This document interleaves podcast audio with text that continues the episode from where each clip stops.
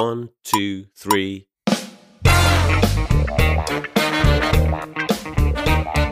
大家好，我们是现实摸鱼啊，又到了我们每周摸鱼时间啊。这一期由学姐我这个伪科幻迷啊，带着另外三位对科幻更加不感兴趣的主播来聊一下刘慈欣啊，体制内科幻作家的一些非著名科幻小说。废话不多说，先来打个招呼啊，七仔。嗯，大家好，我是年轻的时候看过一些科幻，现在基本已经不看了。最近看的一篇是小蘑菇的七仔，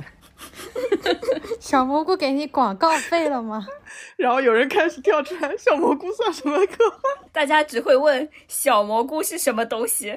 小蘑菇拿了一个科幻奖，好像好像哦，是，好像是星云奖是吗？银河奖、星云奖嘛，不可能，不可能，这小蘑菇都能拿！我靠，严峰离家出走。能。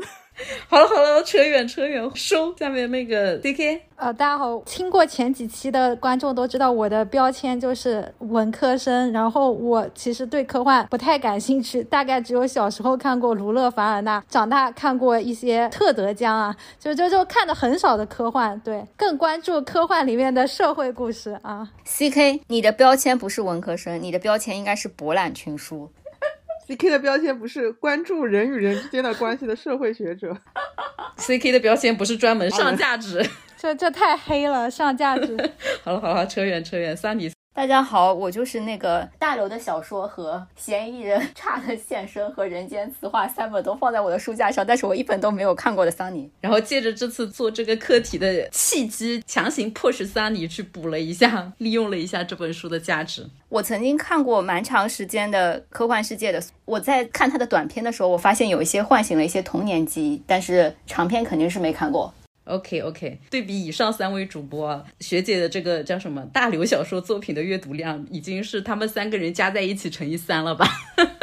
哎，刚好那个当你提到科幻世界嘛，那我们聊大刘之前，小小的插花一下《科幻世界》这本杂志啊。我只听说过，没有打开过。那你是真的 真的对科幻毫无兴趣？它是我那个什么童年订阅的两本一直会订阅的杂志之一。OK，看出来桑尼的人设了，还是非常非常爱科学，对，就是越来越不行，越来越迷信啊，越长大越迷信。我们的文艺少女七仔，嗯，文艺少女难道不是 看小蘑菇？小蘑菇真的入围星云奖了，我刚查了一下，自杀。好了好了，我们不要再 Q 小蘑菇了，收不回来了，尊重一下我们大刘好不好？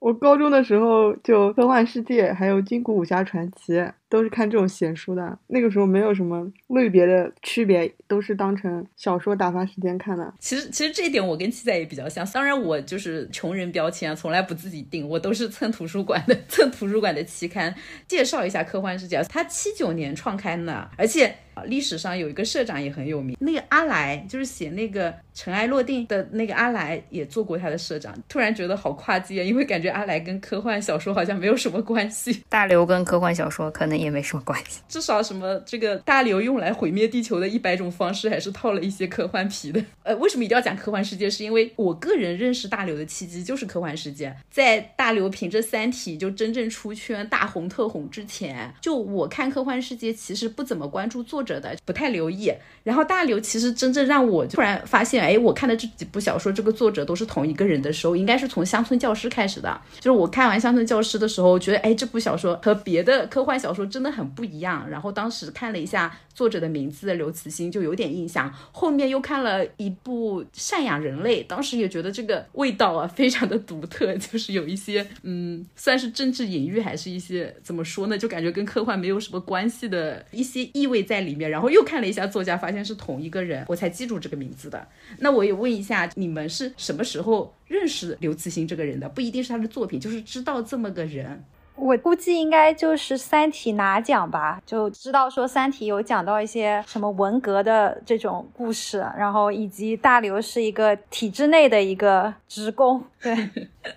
好的好的，那那个桑尼呢？我我应该以前在科幻世界上是看过他的小说的，这次因为做作业去回去看他的短篇小说，像《地火》啊什么那些，应该都是当时在科幻世界上面有看到过的。但那个时候我也没有记得他的名字。你大概看完他的文章，你会被他的设定所吸引，但是你就想很快看下去，因为你实在不想停下来品味他的文字，所以我是不记得这个人的。后面真的意识到大刘 S 一个人，应该也是因为他拿奖了。还有另外一个也是也是姓刘的，叫。叫刘宇坤还是谁啊？就是最近做那个《万神殿》的那个那个作者、那个编剧啊，就他们两个人，其实在国外并称中国科幻比较出名的两个人物吧。应该我不知道当时是不是有互相捆绑，或者是谁捆绑了谁的这个说法，但是在我脑海中留下了这个印象。OK，等会名字讲错了要死。他应该也有拿过什么雨果奖、星云奖。对他两个奖也都拿过。这个人应该是个华裔。对，他还翻译了《三体》，大刘就是写的很烂嘛，也有人说是因为靠刘宇坤的翻译帮他的作品添色了，所以他才能够拿奖。靠他自己本来的文字功力就是很烂。呃，讲一下文笔很烂这个事情啊，因为我本人是对故事性要求、文笔的要求会更高的，就是很多桑尼跟我批评的说文笔很烂的，不管是这个叫什么网络小说也好，还是这个科幻小说也好，其实我自己看的时候，我完全意识不到文笔烂这件事。事情对上一期你觉得重叠的文笔也很不错。这一期你又觉得大刘的文笔很不错，我觉得只要他的设定、人物、剧情进去了之后，我是意识不到有文笔存在这件事情的。只有那个剧情和人物一点就没让我进去，我才会去觉得说啊，这个人的文字造作啊，或者文字很幼稚啊之类的。但情节故事一旦让我进去了，我就感受不到文笔这件事情了。就所以我对这个真的没有什么感觉。好吧，好吧，那我们小结一下，就大部分人对大刘的认知都是从《三体》开始的嘛。我觉得除了。三体那一波，还有一波大家认知大刘的，就是那个《流浪地球》，就大刘的另一部算短片吧，中短片，就是被那个吴京真人化之后，应该也是一部分人认识到大刘作品的一个契机啊。虽然这部电影真的跟原著毫无关系，那我们先聊一下这件事情吧。就这部电影大家都看过吗？看过，三妮，要不你概括一下？好的，好的。《流浪地球》就是它，其实讲的是在太阳即将毁灭的时候，地球已经没有办法适宜人类的生存了。全人类又想了一个活下去的办法，就是他要开启一个流浪地球的计划，呃，在半边地球那边去建造一些反推的动力吧，然后把地球推向远离太阳系，去寻找一个新的家园的这样的一个故事，是这样的吧？电影吗？电影呀，小说我没看过。电影是的，然后电影就讲述了在这个过程中可能出现了一些非常惊险而困难的情境，慷慨赴死的一些人去抢修那些动力啊。说实话，我这部真的是我是先看了电影的，看完电影之后再去补了一下原著。电影给人的感觉还是非常的积极光明，然后全人类共同抵抗这种灾难嘛。关于这个太阳要毁灭地球这件事情。其实是地球上的一些科学家通过对太阳的观察计算得出来说，太阳多少年后会发生什么氦闪啊。然后它里面有个设定，那个逃逸方式，它把轨道越转越椭圆。本来可能假设说是个同心圆，它把它转成椭圆，就它转到轨道的一端的时候是靠近太阳的，但是它转到另一边的时候，最远端的时候是远离太阳的。当它就是这个转圈越来越大的时候，就会离太阳越来越远，在最远端的时候就借助什么其他的一些行星的引力逃离。这个太阳的轨道嘛，但是它就会有个问题，多少时间它会回到离太阳近的那个地方，然后那个时候其实是很危险的，但这个时候又是人类重新看到光明的时候，就是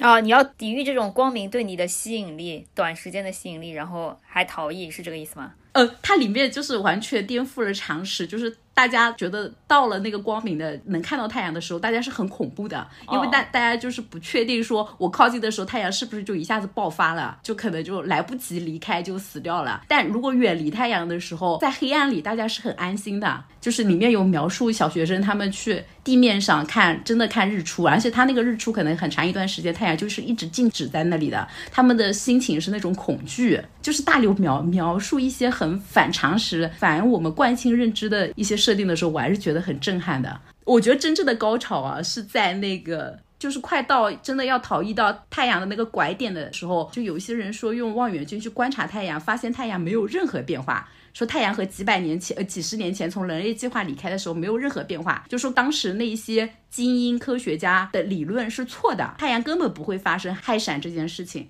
你你懂的嘛？然后就开始民科的事情就出现了，就这就这件事情就传播起来了，就会有一些反权威的人出现，说当初那一批人类精英是为了有一个阴谋，就是骗大家说太阳要出现这个意外。对这些人来说，他们的价值在哪里呢？意义是什么呢？他们家可能有些人是生产发动机的，是吗？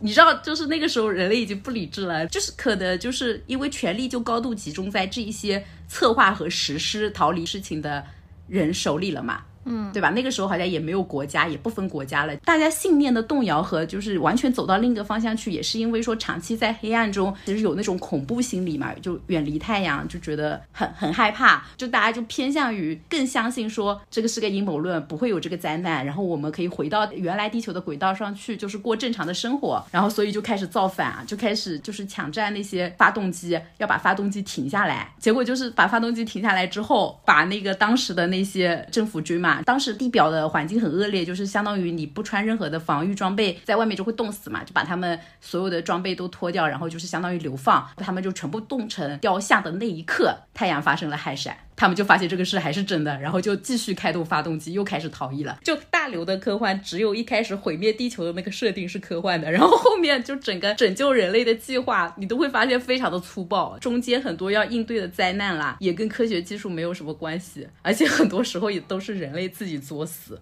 我的感觉就是电影拍的其实已经很努力的把。原著的那个世界观还原出来了，但是原著因为它战线拉得很长，本质上还是一个挺悲伤的故事。最后结局也是一直在宇宙里面流浪嘛，也不知道能不能找到终点嘛。结局其实是一种开放式的悲凉。当时的那种正义的科学家处死的那那一段嘛，看起来又是很人性本恶的。反正整个故事看起来挺压抑的吧。反而那个电影嘛，改的还挺主旋律的，最后还是给大家一种希望的感觉。对，真的电影非常的出旋律，对，但已经很不错了，嗯。哦，他照原著那么拍，其实有可能票房也不一定会好。原著这么拍就没有没有主角了，因为他拉了几百年了，找谁演都不合适。有一个主角，就有一个有一个那里边的我啊，一开始是在政府军那边的人，他父亲比较像吴京演的那个角色，就也是在太空死掉的，就是做任务的时候做一些清理，这个叫什么清理陨石的任务的时候死掉的嘛。感觉这个电影当时最出圈的应该就是北京市交通委提醒你，道路千万条，安全第一条。可 以可以。画面确实很赞。说实话，《流浪地球》与其说是科幻小说里程碑式的这种出圈，还不如说是中国科幻电影的一个里程碑。我觉得它对中国的电影工业的一个意义，就远大于科幻科幻作品本身。就大量的后期制作，养活了很多后期人员。之前谁不是有一个说法，叫说什么《流浪地球》打开了中国科幻电影的一扇门，然后撬开了一条缝，还是什么什么什么又把它关上了？我忘记后面那个是什么了。那个上海上海堡垒零八零九，对，是上海堡垒。啊，那那我们这个《流浪地球》大家都聊的差不多了，我们就进入到下一盘。其实是我想重点聊的，就是大刘作品里面一些偏儿童文学的部分。当然，真的把它当儿童文学看啊，可能也有点偏颇。但是说实话，看到有一部分作品会觉得特别适合给小孩子看，可以把它当做另类的童话吧。我想聊的一部作品就是那个《超新星纪元》这部作品，大家都有做功课吗？临时抱佛脚。把它从我的书架上从未阅读变成了半阅读状态，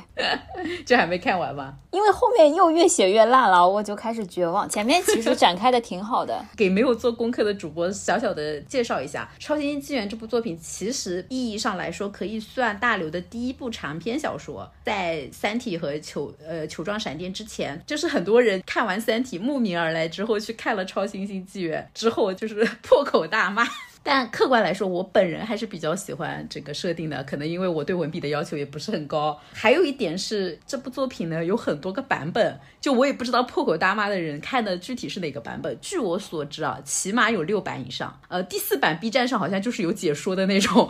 然后我看的应该算最近出版的，算第六版了吧？五六几版应该故事出入不是特别大。在他的短片里看到一个故事叫《创世纪》，其实是《超新星纪元》的前二分之一的一个缩写。此处我先吐槽一下，你见过一个人把一个长篇缩写成短篇，就是把中间的某些东西复制粘贴，啪贴在就就类似于他把一个十章的故事的一二三和五贴在一起，然后就没了，一点改也没有改。还是小改动了一些，你可以仔细对比一下，用调色板检查一下。我要用 Word 的 comparison model 那个 mode，我才能去对比出来，这个我要替大刘解释一下，好像是当时有一些编辑吧，编辑找到他是希望他出一本就是适合儿童看的，就在他的作品里面梳理一些适合小孩子看的作品成册嘛。可能他觉得原来超新星纪元有很多内容是不能真的给小孩看，然后他就加工了一下。算了，不给他挽尊了，就。这样吧，我觉得他一个长篇能够写五六版，而且其中就三版和四版其实情节都出入很大的。那我觉得跟大刘自己的一些想法改变也有关系，还有跟就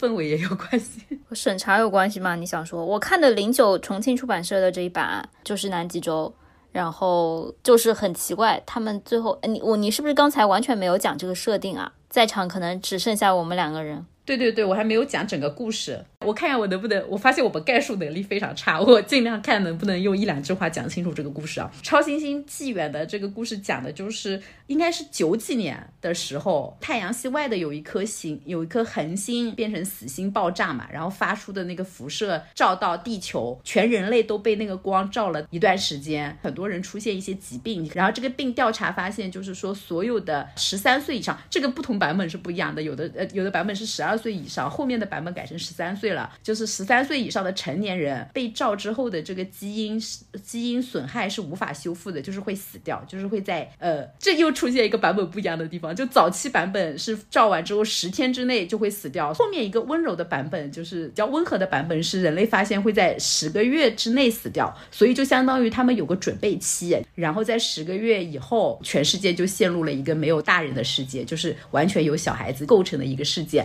然后。就在这个设定下，后面发生了很多就是孩子世界才会发生的一些战争啊、政治啊什么各种就社会的混乱或者是秩序之类的故事，大概设定就是这个样子。呃三你有没有什么要补充的吗？它的亮点就在于，就是人类有十个月的时间来把一个成人管理的、已经制定了社会秩序的国家，怎么样交给十二岁或十三岁以下的孩子嘛。然后它中间就讲了他们是怎么选拔领导人，然后怎么继承各种社会分工，以及交替完成之后，作为孩子所领导的这个世界继承了大人的这个社会秩序，他们运行的一个情况。大概就是全篇都在探讨这个东西。对，所以我就好奇，就是在早期的一个。版本是只有十天的，就相当于完全没有刚才你说的交接这件事情。那个版本估计重点就写后面的一些一些事情了。我一直以为《创世纪》就是那个版本，就是因为他们只学了什么盐和糖，其他都没学。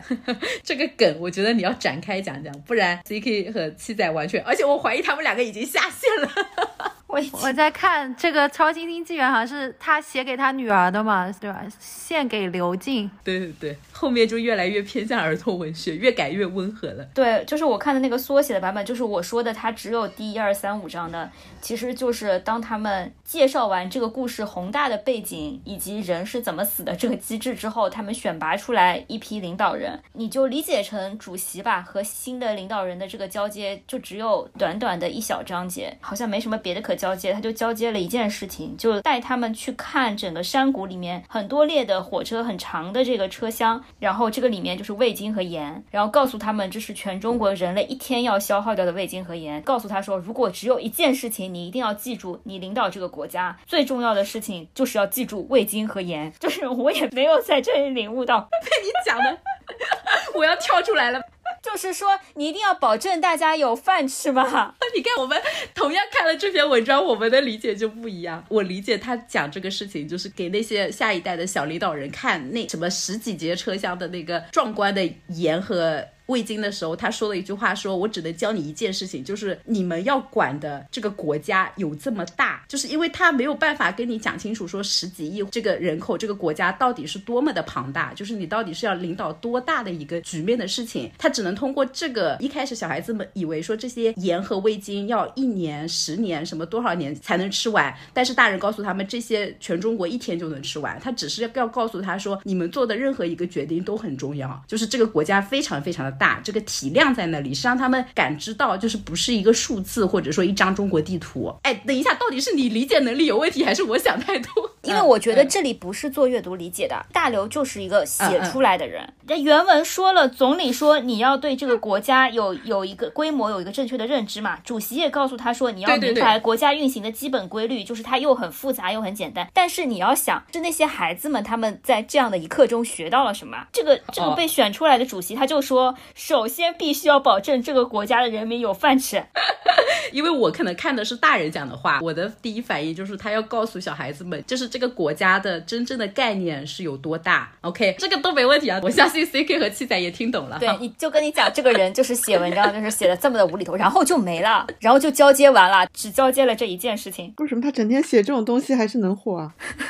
你还是有一些细节的，还是有一些细节的，就是可能还是要自己去看这个作品才有感觉。这个短片其实还有一句话是我觉得我自己看到很有感触的一件事情，是那个那个领导人还说了一句话，就是有很多事情，就是他们有很多事情要做，但是他们要知道，不是所有的事情你努力去做就能做成的，就你们真正要做的事情是九十九件做不成的事情。对，就是你们要找到那件你们能做成的事情。这个我觉得所有的社畜啊，尤其是在互联网或者在一些画饼公司，就是深有体会的一句话。就真的大部分的工作，你回头来看，就是都是努力努力白努力。大家还是要找到能成功的那件事。短片就到这里，就是我们讲真正的超新星纪元跟原来的短片比，它其实在前面扩展了这个交接的部分，就是大人把世界怎么交给小孩，以及说真正进入到这个没有大人的儿童世界的时候，小孩子是怎么运作这个政治啊、社会啊，就整个这种复杂的呃体系的。这个在聊之前，我们先让没有看过的人有点参与感。七仔和 CK，你们的问题来了，就是假设你们是这个要离开的大人了，比如你们现在做的工作，你们觉得要不要交给小孩？以及说你如果是国家领导人，或者是当时做准备的大人，你会给孩子布置哪些功课，能保证他们正常的活下去，或者是能最好的传承人类社会嘛？那我们先让我们的 社科专业的 CK 来回答一下这个问题啊。为 为什么要回答这么难的问题？就就就是比方说，到底怎怎么能够呃日常的生活，就是衣食住行这些东西，毕竟是一个呃很多小孩在一起，就算治理的话，也要选出领导人啊，也要选出这个不同的这个负责人啊，然后怎么样能够确保就是大家能够有一些共同的共同的一些共识嘛，然后就不会引起争端嘛。无非就是一个就是生产层面、经济层面的，一个就是制度层面的、管理层面的。但这里我觉得蛮有意思的，我想我想采访一下 CK，我们社会学家，我想问一我句，的妈呀你觉得你怎么怎么来选这个领导人，或者说这个领导的组织会比较合适呢？就算是小朋友，对不对？在幼儿园也要选班长啊之类的呀，或者说大家对一些全民公投，对啊，就是大大家对于一些议题怎么样能够达成一致嘛？就是所谓什么罗伯特意识法则啊这种，就大家充分表达自己的意愿，然后少数人服从多数还是怎么样？对啊，好的，对我们待会儿再展开聊一下你这个例子啊。我我想听一下这个金融金融专业的 七仔有什么想法？我觉得就就让他灭绝好了。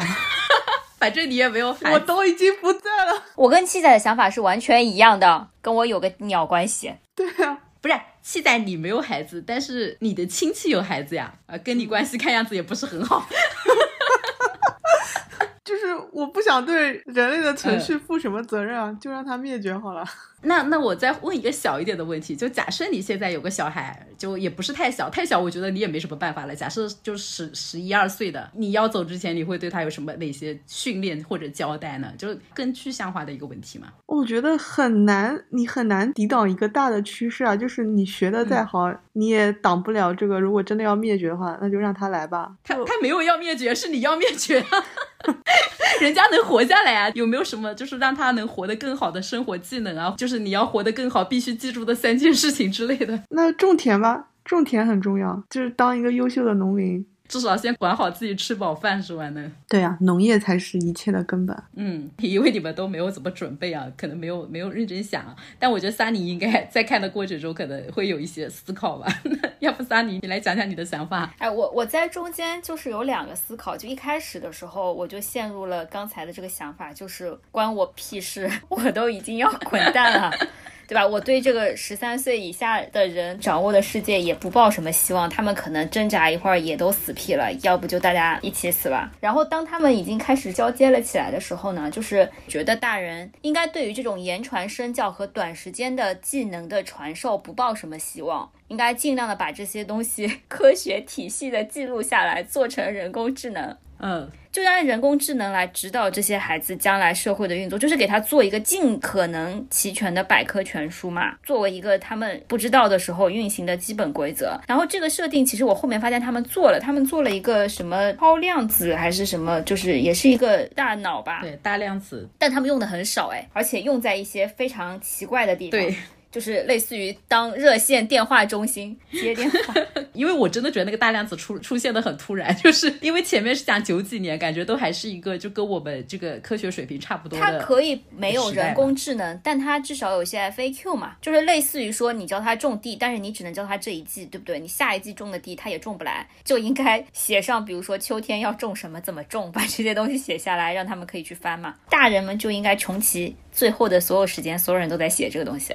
For the greater good，我就做这个。For 我们自己家人的利益，我可能就是去外面什么抢点吃的、喝的、用的药，然后把家里面 防盗门多多加固一点，能挨一会儿是一会儿。哎，又不是丧尸。这个故事里面怎么解决繁衍的问题啊？因为大家都是小孩，活不过十二三岁。他就是他就是十三岁以下的人被照顾了之后，他们会自动修复，然后他们这一波不死，他们就会正常的长大。长大了之后，有没有人给他们？上过生理健康课，我就不知道了。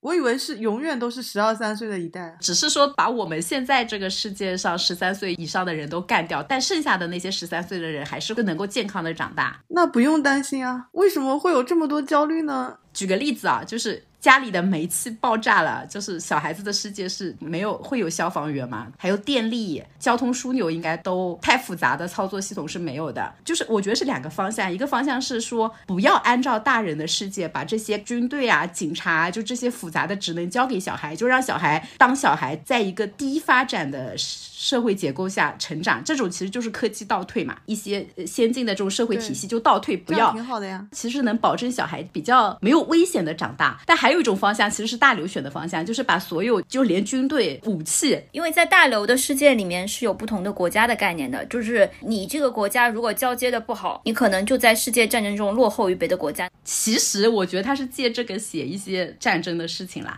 虽然全人类有这个灾难，但同时他还有国家和国家之间的国别存在。那如果你的这个国家没有交接好，别的国家的小孩子就是接手了军队一些先进的武器，他就能打过来，就把你的国家吞并了。就是他还是保有这种人类战争的意识在的，所以他就会说，那我也要把我的完整的军事力量和国家的这个权力机构都给继承下来。那这样其实就会有个巨大的问题，就是有很多复杂的事情在小孩子处理不好的时候，就会酿成更大的灾难嘛。我觉得他就是探讨了两个层面的问题。就是国家是第二个层面的问题，就是文文明和科技发展的不均衡嘛，可能会会有一些战争啊掠夺发生。但是在第一个层面，他还讨论了一个问题，是说他们并不是真的从零开始的一个文明，这些孩子不是从生下来他们全部靠他们自己重建的，他们已经在这个社会制度下去生存了。当没有大人之后，他就是非常尴尬的在一种处于这个制度中，但这个制度可能没有办法好好去执行，就是最淳朴的人性和这个已经建成的制度之间。的碰撞最后会走向哪里？它可能是有一个这个考量在里面。对，就我觉得我可以说一点，其实这个就是小朋友一个社会化的过程嘛，就是小朋友们长大，其实一方面就是知识技能的这个提升，第二块就是对于这个社会的整体的这个了解，对于社会的运作机制啊，对于社会的各个层面。对，所以其实讲的就是小孩一个社会化的关系，或者说个人的发展阶段，他按照正常的来走，那他十三岁可能到他十八岁、二十八岁啊、三十八岁，每每个不同年龄段解决一些议题，然后去承担一些社会的角色，包括个人的一些这种成长。然后只不过就现在，因为就上一辈的人教导他们学习的人可能不在了，然后他就要加速他的一个社会化的进程嘛。呃。对，这个是一方面。其实大刘，我觉得在他认知里，如果真的没有大人，完全一个由小孩子发展出来的社会，跟现在的大人社会会完全不一样。就不会发展成我们认知的，就一定现在这个社会就是正常社会，就现在社会的主导是成年人，所以他才会是这个样子的。一旦他的主体是儿童，他就不是这个样子了。然后这些儿童在那样的体制上再成长起来，他们也不会觉得现在这个体制就是正常的，就他不会成长成大人希望他成长为的这个现在这个样子的社会了。对对，就他的社会化进程，因为没有按照既定的那个方向，然后他就是有一些就是他们的自我意识或者自己共同形成了一些对社会的新的认知嘛。对，就是社会学有一个概念叫文化反哺嘛，它讲的就是说，就是你年轻的时候可能是那种遵循着一个社会化的概念，然后就父母教你，你去习得很多技能。等你真正成人了之后，然后你可能会创造出一些新的文化、新的一些玩法，比方说，就是你教你的爸妈再去用智能手机啊，或者你教你的爸妈一些这种新的一些潮流科技，就是有这种反哺的过程。大刘他的他的做法就是他在写这部书的时候，他脑子里就是在做这个社会实验，就是假设大人把自己所有的这个社会机制、这个结构化的社会完全让小孩子套进去，而且他还有一个机制是子承父业，就是呃除了国家领导人是通过一个选拔机制选出来的，然后其他的一些职位啊就是子承父业。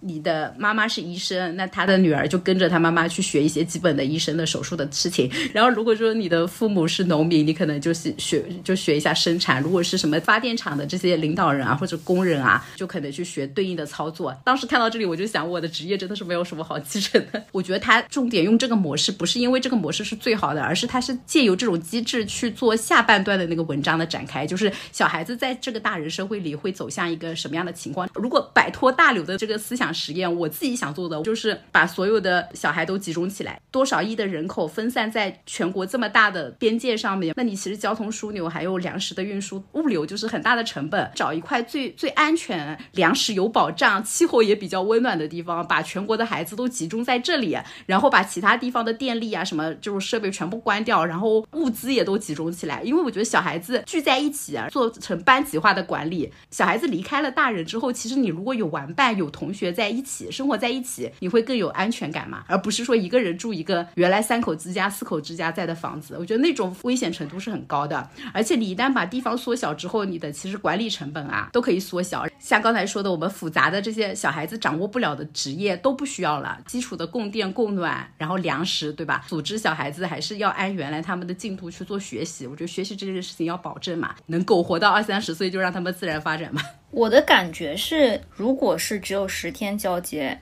或者说后面会有高级文明来接管，那可能会采取你的这种模式。但是如果他们有十个月时间来交接，以及是要去 bet 一个更长久的社会发展，可能要用大流的这种模式，或者就是你说的是那种，如果是一个完全安全的环境，你就把他们放到一起，然后就每天训练他们，早上起来学习，下午去种地，就是把他们训练出肌肉记忆。他们才这么点年纪，你训练也训练不出来啊！训练小学生能读啥？其实你只要选一些精英嘛，就是少年班的学生，把确保精英掌握了就可以了。科学这一块就交给一些擅长的人，其他人可以发展体力呀，对吧？其他的一些 特长。好的，好的，这一趴有没有其他要补充？没有，我们其实可以聊到下一趴。交接这趴，就我觉得他唯一写的好的部分，就是子承父业的这里，他把每个人都具象化了。就是他有一个老师，然后去看自己的每一个学生，他们的家庭背景都各不相同，然后他们是怎么交接的。好像有一个学生是在医院里面妇产科医生嘛，他妈妈是。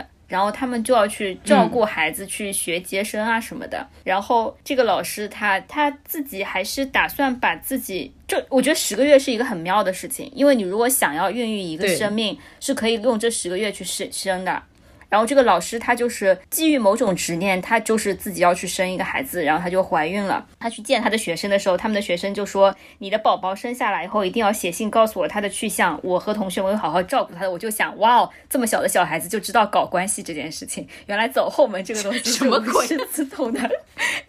不是，我以为你要讲另外一个事情，它里面有一个学生的父母是呃的父亲应该是个空军上校还是什么的。刚才那个七七仔说，这这么小的小孩子能学。学什么，他们就这么小的小孩子就去学开飞机。当时有个情节是因为他们只做了几个月的模拟训练，有有一部分人就迫使他们就是要飞飞上去，而且前一个孩子就是坠落了，而且那个降落伞没打开。即使前面一个孩子试飞失败了，呃，教师的那个学生他还是说上去了，就是刚才说的那个事情。如果我们国家的孩子不飞，别的国家的孩子就飞过来了。所以我们就是要进入后半部分，真的后半部分我真的觉得这个科学实验里面其实就讲了两趴事情，一个是就成人的社会怎么在孩子手里就是玩不转，还有一个就是战争。如果我们没有这么老，我们不是三十岁，我们是十二三岁活了下去，你觉得你会做什么事情？这个要不七仔先来。我觉得就是能够搞一点不义之财，捞点偏门，就是一定要想这种办法。大家都是小孩，要占据这种信息差的优势赚钱。你有什么信息差的优势？你也是小孩呀。他是成熟的小孩，对，能够搞钱吗，类似于这种啊。幻想一下，你回到你你五六年级的时候，你本来还在准备中考的，突然大人全部消失了，你想干什么？不考了。不用考试了，这也太开心了。每天躺平啊，我还用干活吗？但你吃的呢？就你会做饭吗？就肯定都全世界瘫痪了，超市也没有收银员了，想吃什么去拿。有收银员的儿子在收银。大刘的设定子承父业，就所有小孩子接家长的班。那我得干我爸妈的活啊，那我也没有办法呀。嗯，我我先给你讲一下，就是他们一开始的那个机制啊，就是你早上起来要先学习，然后 先学个几个小时，然后再去干你父母的活。哦，还是你先干活，晚上回来再学习，反正就是这样的。你又要学习，又要干家长的活，这个也太难了。那那个呃，桑尼呢？桑尼，你有什么想法吗？我觉得是这样的，爸妈的这个职业也没什么好继承的，我也不是很想继承。我的职业，我觉得就是我如果有娃了，也没什么好。我们这种都是对这个社会在这种状态下无足轻重的职业，没有用的。对，所以我我我对这个社会是没有没有什么责任感的。所以我要不就躺平算了，我要不就趁机获取一些利益，就是比如说移民啊，去各地旅游啊。是这样，就是交接完成之后，其实是它也是划分了几个时代嘛。有一个时代就叫悬空时代，就是当小孩真的发现大人全部都死翘翘之后，就很多小孩子就是呃失去父母的恐惧也好啊，就是孤独也好啊，还有就是一些没有安全感嘛，就完全没有办法去做自己一开始被交代做的事情，就当时就是陷入了一个全国的混乱，什么各种停电啊、火灾啊都发生了。其实就是在大人的观察下，小孩子能做好的事情，一旦只剩下小孩子自己的时候。就真的做不好了。大刘可能为了进入下面的探讨，他就引入了一个外挂，就是他们有一个大量子的智能机器人，让那个大量子去打电话给全国陷入混乱的孩子，教他们就在当下的混乱中该怎么做，然后又回到了大人教给他们的这种这种结构化的社会嘛。这个是第一个阶段，所有小孩子一半时间要来工作，就是做他父母的事情，保证生产，保证一些社会秩序的运行，还有开车啊、开飞机啊，甚至还有矿工，就很很惨，小孩子去挖煤。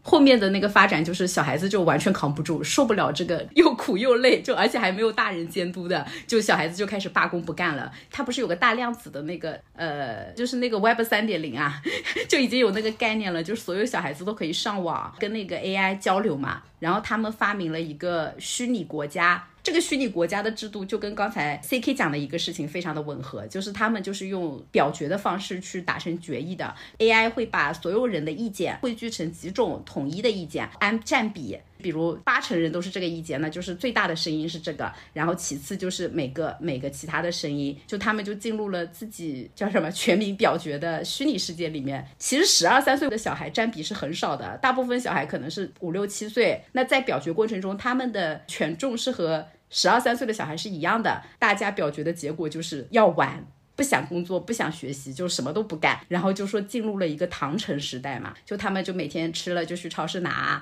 然后去各种游乐场玩啊。然后唐城时代在后面还有一个什么沉睡时代，就小孩子玩一段时间玩腻了之后，就失去了人生的方向，就每天吃了睡，睡了吃，不想醒过来，甚至开始酗酒。然后这是中国人的唐城时代和沉睡时代，然后美国的唐城时代就是小孩子进入了枪战，就开始城市街道火拼，后面就是讲战争战争的事情了。了，就是因为所有的小孩子都失去了一些人生的方向和动力，都浑浑噩噩，整个国家都唤不醒嘛。然后美国的那个有一个很聪明的孩子，也不知道是说聪明好还是阴险哈，就想出一个办法，说要发明一个全世界小孩子都可以参与玩的一个游戏，让小孩子们重新振作起来。这个游戏就是战争。这一篇我是快速跳过去的，因为我真的没有办法看下去。就你说大刘文笔差吧，描写战争描写的也是很生动的，不太忍心看了。大人在走之前应该还做了一件事情，就是他们全世界决议是把所有地球上的核弹都给销毁，但其实大家都留了一手，然后导致就是中美各自轰了一颗核弹，这个战争在核弹的这种毁灭下结束了。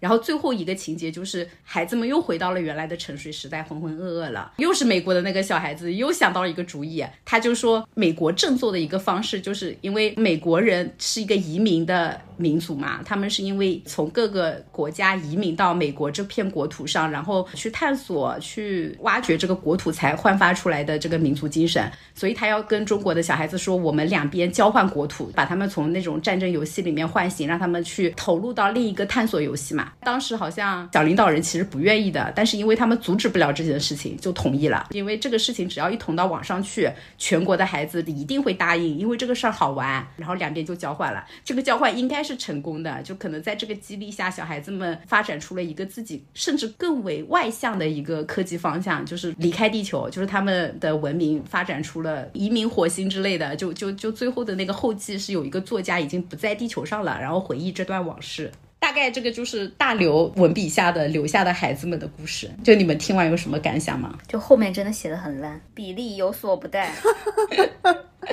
我刚才就想说，这本是不是很不火呀？我听你们讲也没有觉得很好看的样子。《流浪地球》我看书也没有觉得很好看，好吧，我跟大刘合不来。它最有意思的东西就是在设定上，我不知道这本书的受众是谁。就我觉得他也陷入这种一开始好像写童话，后面他又试图去塞进一些很严肃的政治和社会议题，然后就写的有点不伦不类的。就我不知道我想想接受到的信息是什么样子的。我觉得反过来了，他一开始是想写政治战争，因为他当时写作的八几年的那个年代，其实是在冷战。呃，我我不一定讲的对啊，就是我觉得在他当时里面，他其实最想写的是，其实到了小孩子的世界，就是一些国家的战争和对抗是不可避免的。我觉得他写想写这些，后面他想给孩子看，所以他才做了一些调整，就比如把十天变成十个月，做了一些温柔化的处理。如果是小孩子看，只要看那个缩略版就好了，因为缩略版就没有我后面讲的那一节东西。然后我还看过一个书评，他说，当把这个世界都交给十二三岁的时这些孩子的时候，那个时候，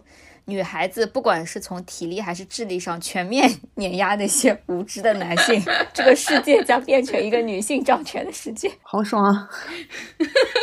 非常有道理，而且那个时候女孩子还没有来例假，我觉得是无敌的。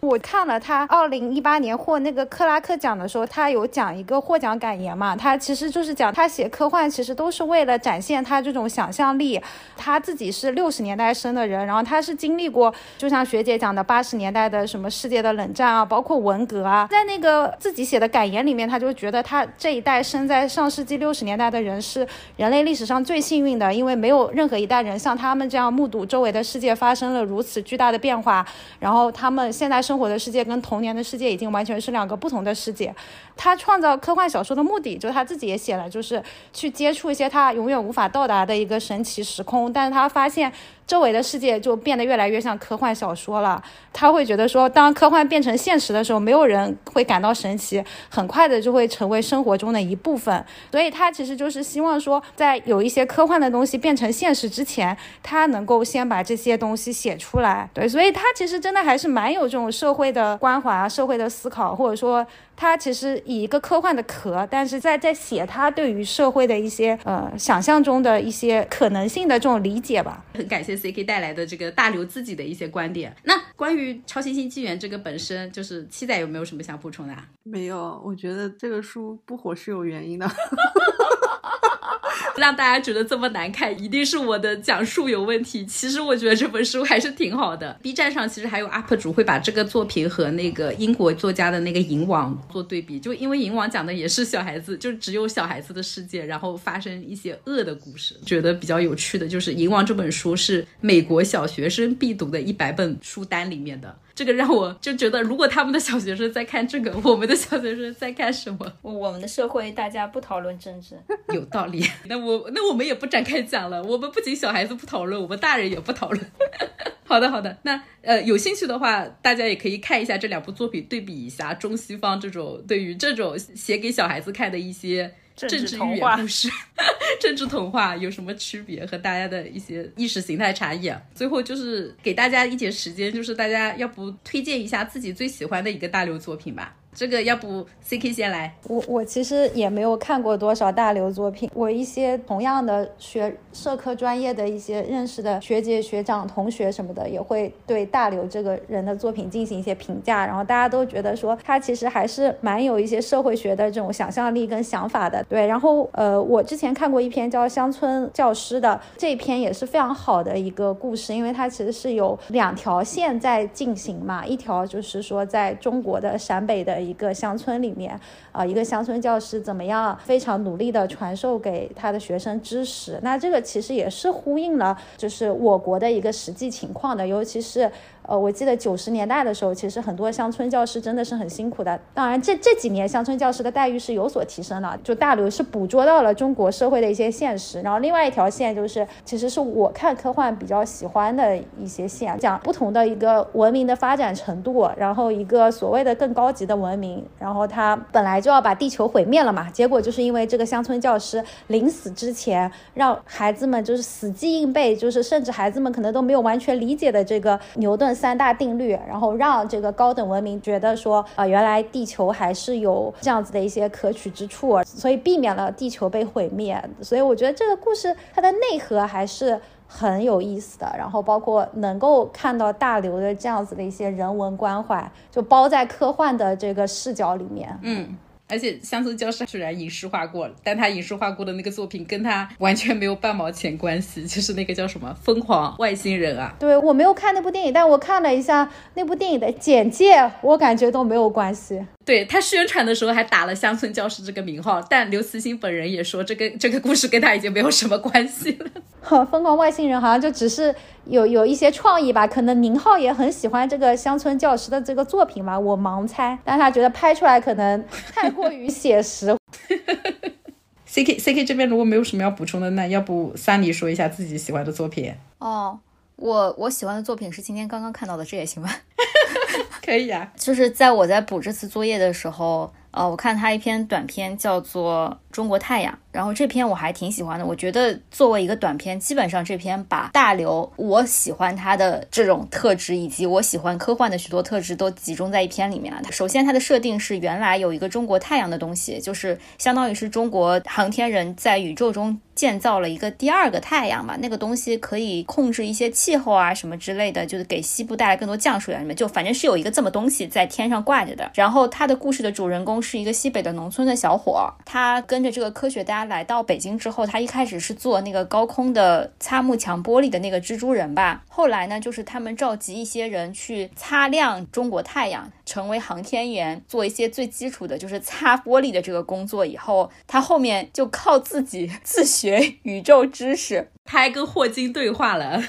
对，我不想把霍金这段讲进来，因为实在是太离谱了。就霍金后来来到中国太阳上面来颐养天年，然后跟他成为莫逆之交，探讨了一些朴素却又高深的科学知识，点亮了这个中国农村小伙的科学的头脑。当最后这个中国太阳好像是要退休了还是怎么样吧，就这个农村小伙提出了一个非常宏大的设想，就是让中国太阳变成一个远洋舰，就是载着他们这一批无畏的。勇士。志愿者 对，远离地球，远离太阳系，就是借助这些各种引力啊、设定啊、什么轨道啊、什么之类的，然后就是向外去航行、探索这个宇宙。然后中间有一些描写，我就觉得就非常触动我这个很土的这种这种人的 看小说的朴素的一些嗨点。对，就嗨点就是类似于对吧？星辰大海这种，然后一个普通的人的视角，一个普通的人可以跃迁到一个什么样的高度？因为这个农村小伙他爸妈还是普。普通的一个乡村里面种菜的这个老实农民嘛，他们不能理解这个志愿者去探索宇宙是一件什么样的事情。然后他就问他说：“你要去的地方很远吗？”他说：“很远。”他说：“比月亮还远吗？”他说：“是的，比月亮还要远。”然后他们没有觉得很难受，他们觉得他们在比月亮还远的地方去做大事，就是他在这种科幻和非科幻之间夹杂着这种朴实的东西，让我觉得。很打动人心，就是他跟他爸妈通话，他爸妈就是觉得一开始就问的问题，他要想几秒钟才能回答，后来他就越来越呆了。他问一个问题，他要一个多小时才能回答，其实就是因为通信的时间越来越久了嘛。然后他们爸妈一直觉得他们儿子。要去往很远的地方去做大事，然后他们能做的事情就是把家里门口的这个土地给耕耘好。然后我我就觉得还挺打动人的。他这里还有就是说，这个这个主人公叫水娃嘛，在说他为什么要去做这个志愿者的时候，他就说每个人的人生理想是不一样的嘛。有的人满足于老婆孩子热炕头，不向无关的这种城市外面去扫一眼；然后有的人用尽自己的全部生命，只为看一眼人类从未见过的事物。呃，就是我现在已经变成了一个非常功利而世俗的自私的社会人，但是在我很小很小的时候，我也是想过要做宇航员。就我那个时候看一些什么世界未解之谜啊，就说比如说什么百慕大三角啊、无人区啊之类的，都在想，就是我生命的最后时刻，我应该选择去这些地方。就有一些未解之谜，在我人生的最后时刻，如果我能够知道答案，也是非常幸运的。现在的这个我好像已经消失了很久了。就于是，我再次推荐大刘的《中国太阳》。哎呀，幸好三里推了这篇，把我前面推推荐失败的拉回来一点。真的，我是觉得大刘还是有很多很优秀的，像《中国太阳》的那些作品，特别适合给小孩子看。我们选的这个《超新星纪元》，可能是我选的不好，也可能是讲的不好，但确实还有很多篇就是非常值得安利的。七仔，七仔想安利哪一部啊？我没有想安利的，我安利小蘑菇可以吗？不可以。好的，然后我推荐一篇啊，跟科幻毫无关系，但但是他在他的科幻小说集里面，这部叫《光荣与梦想》，他讲了一个奥运会的事情，就是唯一跟科幻有关的，就是他那个国家是架空的，叫西亚共和国，但我仿佛觉得那个国家应该就是俄罗斯。这个国家沉浸在战争中很多年，人民都已经食不果腹很久了，甚至连这个人道主义救援都已经放弃了这个国家的时候，他们国家还是有一些运动员突然被召集了起来，运到北。经说去参加奥运会，而这个奥运会呢，只有这个西亚共和国和美国两个国家参加。然后这个设定就是说，当时的某位和平人士还是什么人士提到了一个就想法嘛，就是说希望这个两个国家通过奥运会的结果去决定西亚共和国这个国家的命运。就这个国家其实本来就战败了，马上就要灭国了。当时就是说，如果说他们在奥运会中赢了，他们就可以保留一些更多的主权权益之类的；输了的话，就要完全投降交出去，怎么样的？然后发生了很多事情，就里面讲了三个角色：一个体操运动员，一个射击冠军，还有一个是马拉松的运动员。然后呃，死了两个。体操运动员饿了很多年也没有训练，但他为了赢，就是反正做了一个很危险的动作，然后就是挂在了赛场上。射击冠军就是他如果要上场参赛，代表国家参赛，他希望拿到一笔钱，相当于保障自己未来的生活。但那个国家主席就是拒绝了，说如果你是为了钱，你就就好像不需要你上场之类的，所以他就拒绝参。赛其实所有比赛都基本上是输了啦，肯定是没得比的。最后是那个马拉松小妹妹上场，就中间铺垫了很多她一生的故事，但就是确实实力差距太大嘛。虽然反超了一段时间，但还是被对方跑过去了。其实相当于是输了，但是她还是竭尽全力跑完了全程。但但这个故事的结尾就是，她虽然没有赢，本来这个国家应该已经是投降了的，就因为播了这个马拉松的比赛，然后陷入了什么人民战争的汪洋，就军队投降，人民不投降，女孩子用自己的生命嘛，激励了这个国家。而且前面讲到的那个射击运动员。他没有没有去国外，回到了这个国家，也拿起了枪，参加了最后的这个抵抗，是不是跟科幻完全没有关系啊？不得不说，还不如小蘑菇科幻。但是，但是我还是推荐这一篇。大刘可能就是非常想做一个社会学家吧，因为《光荣与梦想》其实是一是一本社会学经典著作的名字。当然，那个讲的是美国的一个社会，美国的梦想。好的，好的，好的。本来想推荐一个光明的故事的，算算了。但是我觉得现在讲这个故事，哎，也挺合时宜的。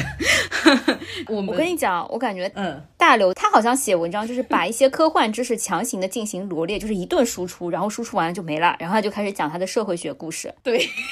科幻只是他的皮。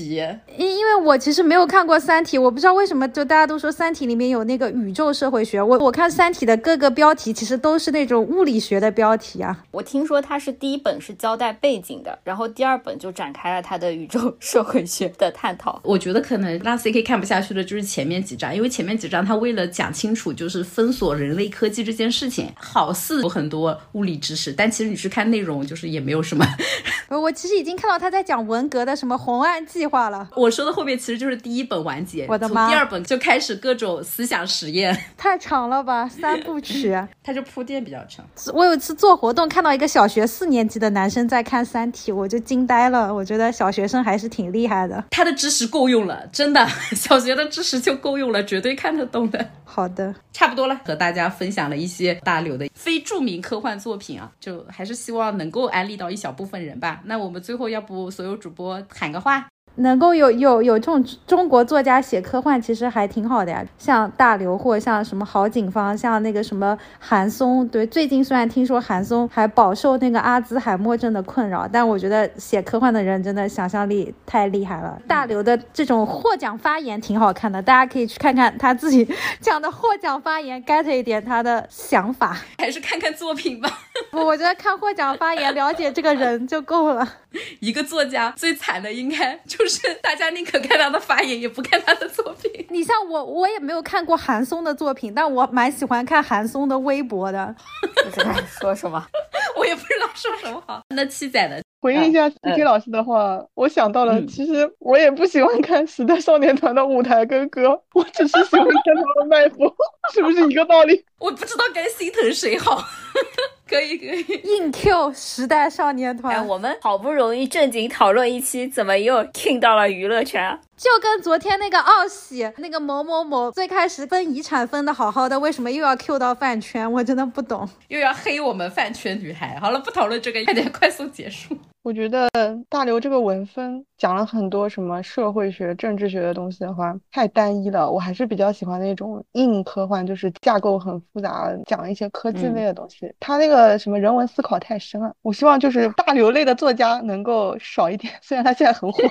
科幻类的那种能百花齐放一点。好的，那桑尼呢？我能不能安利一个不是大刘的作品会被你剪掉吗？不会不会啊，可以啊，反正喊话环节是自由的。科幻世界，我印象最深的是之前有一篇叫《基因源》的，是冯源写的，然后他讲的就是探讨，就是人类自己的进化和发展和外来对你基因的这个编辑，哪一个才是更合乎人伦，然后哪一个才能获得最终的胜利，这么的一个逻辑。这个作者就是他讲的科幻这个。壳子也没有那么复杂，但是还挺吸引人。但他文笔写的非常好，然后我一直记到现在。今天又把这篇文章翻出来看了一眼，我觉得可能从某种意义上是因为我当时看这篇文章的时候就咳到了，就咳到了，什么鬼？因为怎么又咳到了？我们怎么聊什么都能咳到？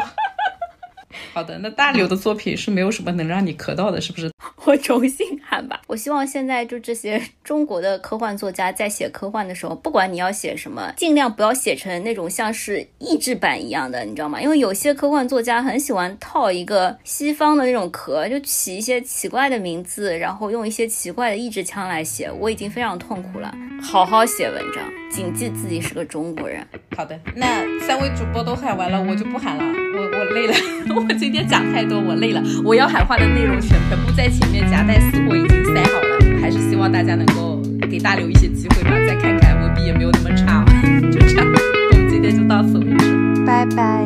还没想好这封信该如何开始，就让它顺其自然吧，没人能停止。出发时或许还有点幼稚，来不及回忆，又去了这么多的城市。就像2013年夏天的风，不切实际的梦，追不回的筝，也许还有一点感动。然后又半梦半醒过了好几年，也没完全和一切和解。又想到一些盲目脆弱和虚伪，醒来之后还要去面对。随他下坠或如何入睡，却被黑暗莫名的安全和温柔包围。还有许多种思绪游荡，在倒影间的城市中漂浮流淌，昏暗的视线里自由生长。就让所有此刻孤独、微笑、温柔的光，陪伴着漫漫长夜被照亮的路。也许会穿越过山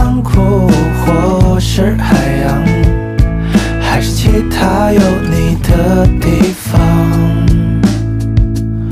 或许我只能向前走，把所有遗憾、眼泪都留在身后。朋友，明知答案的问题真的不必问出口，